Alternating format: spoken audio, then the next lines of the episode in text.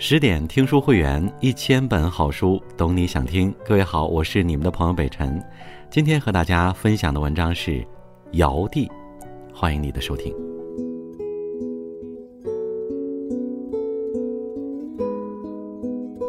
网上有种说法，觉得十分贴切。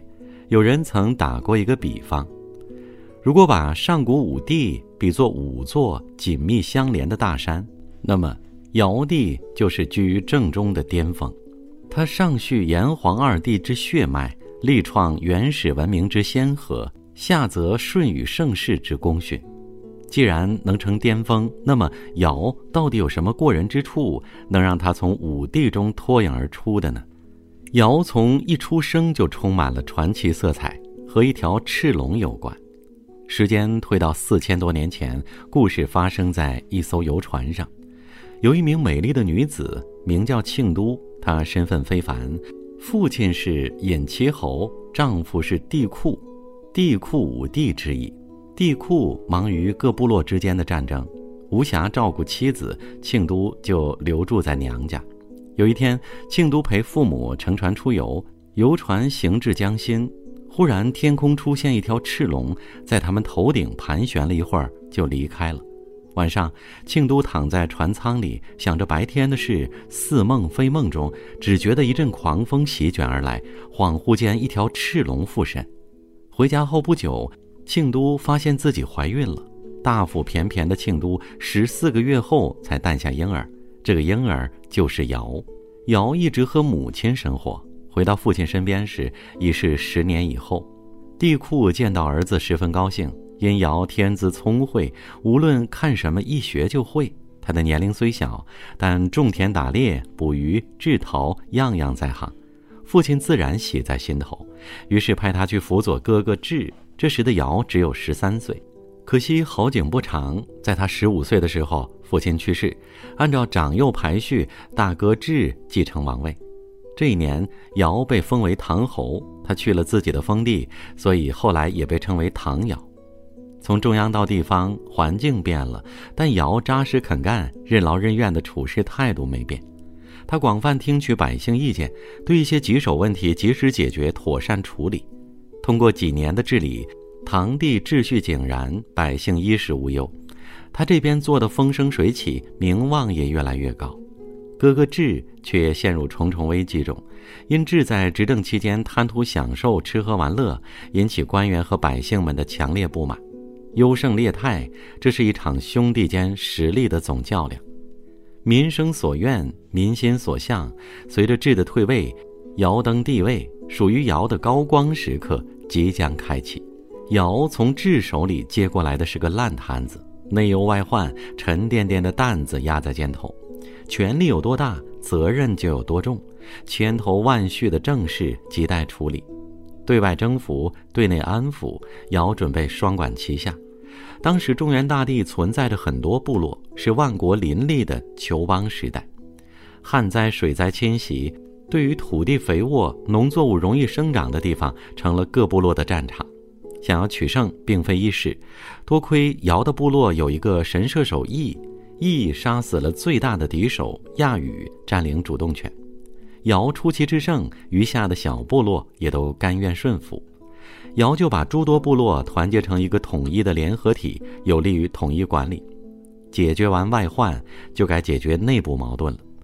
当越来越多部落不断融合，形成新集体时，必然会产生很多矛盾。毕竟，任何集团首领都不愿屈服人下。可以想象，当时内部势力有多错综复杂。比如以鲧为例。他是皇帝之曾孙，帝尧为皇帝之玄孙。后来鲧想要争夺联盟首领之位，企图作乱，最后被尧杀了。当然，鲧被杀有资料记载，是因为共工与鲧治水相继失败，给天下带来灾难。帝尧到底为何杀鲧，我们暂且不做讨论。但是我们可以肯定的是，只要有人在的地方，就会有斗争，必然会出现权力争夺的现象。亲人之间也难以避免。为调和部落联盟之间的关系，尧帝教化九族，平章百姓。九族指在部落联盟内与帝尧部族有亲缘关系的几个氏族，他们构成一个大的部落，由帝尧领导。百姓指的是与帝尧部族不同始祖、无血缘关系的几大部落，他们与帝尧部族共同组成了部落联盟，且都在联盟中具有举足轻重的地位。而教化九族、平章百姓，最重要的是，则是要把人的思想引导好。于是尧第一步要做的就是稳定时局、温暖人心。他用真情感化人。他处处以身作则，生活简朴，吃粗米饭，穿粗布衣。他居住的宫殿只是几间茅草房。想要了解更多的实情，还必须身下基层，到百姓中间去。当看到有人在挨饿受冻，还有人因为贫穷去犯罪，面对百姓疾苦，他心如刀绞，非常自责。回到大殿，第一件做的事是下罪已诏，向黎民检查自己的错误。几天之后，遥设谏言之鼓，让天下百姓尽其言；立诽谤之目，让天下百姓攻击他的过错。这些举措的出台，深得民心。唐太宗有言：“水能载舟，亦能覆舟。”一个国家要想长久，必须得依靠广大人民群众。虽然唐太宗和尧相隔千年，但治国之道都是相通的。一个聪明的帝王，除了会教化百姓思想，同时也会利用知识指导人。尧帝之前，人们在农业种植方面时间上拿不准，只能去估算，既不统一也不科学。为了不误农时，尧命人观察日月星辰运行变化情况，然后准确地将一年划分为春夏秋冬四季。四季的确定，人们可以有秩序地去安排春耕、夏作、秋收和冬藏等各种活动。这项深得民意的大发明，为后世农业兴旺发达奠定了坚实的基础。古人言帝必称尧舜，《论语》中记载孔子称颂帝尧作为君王：“巍巍乎其有成功也，焕乎其有文章。”孟子说：“规矩方圆之治也，圣人人伦之治也。欲为君，尽君道；欲为臣，尽臣道。”二者解法尧舜而极矣。古来圣贤推崇帝尧，并不只是因为他是上古君王，而是因为帝尧不仅在伦理道德方面有着理想人格，并且安邦治国有道，使得天下大治，从而成为治国平天下的君主楷模。中国古代推崇贤人政治，只有在伦理道德方面达到了一定标准的人才可以做王，在帝尧时代同样如此。尧选贤任能，对重要岗位官员的任命采取民主推荐制度。他最善于听取臣下的意见，但也不会盲从。尧从十八岁开始继承首领位置，奋斗了七十年。他也从一个翩翩少年变成耄耋老人。此时的他需要一位能接替的贤德之人。当尧征询各位官员的意见，有人直接说。很简单，子承父业，他的儿子丹朱就是现成的接班人。尧听后断然拒绝，他说：“儿子丹朱愚顽又暴躁，不能用。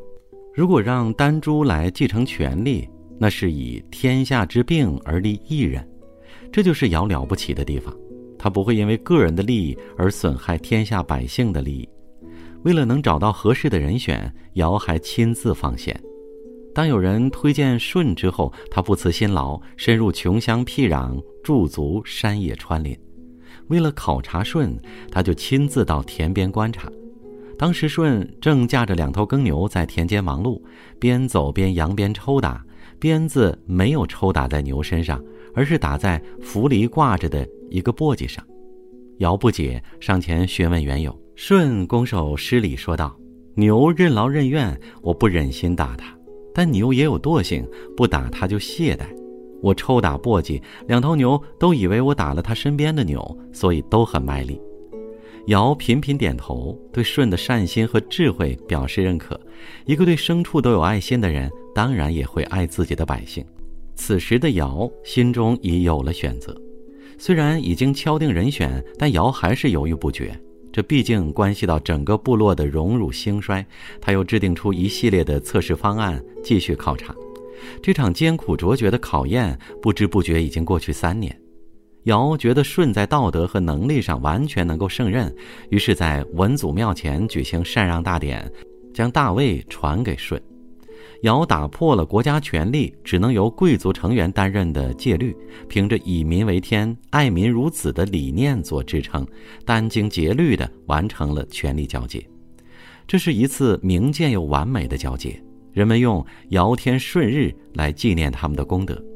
历史告诉我们，招揽人才是治国中最为重要的环节之一，善于接纳委任贤人，才能成就太平盛世。尧就是这样一位一心为公的卓越帝王，他圣明仁爱，深受民众的拥护爱戴。他教化万民，协和万邦，给人的感觉永远是如沐春风。司马迁《史记·武帝本纪》中这样描述：“其人如天，其知如神，就之如日，望之如云，富而不骄，贵而不疏。”尧文治武功，政绩卓越。为农耕文明做出巨大贡献，但最让世人推崇的是他创建的禅让制。尧传贤不传子的故事更是家喻户晓。当今社会，有的人贪婪成性，为争权夺利，相互残杀，不择手段，践踏了公平、和谐与尊重。那些贪念太重的人，真该学学尧，学他谦让、礼让、恭让的领袖风范。尧是创新又务实的一代帝王。他创造的尧文化，更是给人类留下了宝贵的精神财富。而在包罗万象的尧文化中，和合精神处于核心地位。什么是和合？和和谐、和平、祥和。和是结合、合作、融合。即使千年已逝，历史发展到今天，想要家庭和睦、社会和谐、世界和平，依然离不开和合精神的滋养。和合与共，天下大同。更多美文，请继续关注十点读书，也欢迎把我们推荐给你的朋友和家人，一起在阅读里成为更好的自己。好了，我是北辰，我们下次见。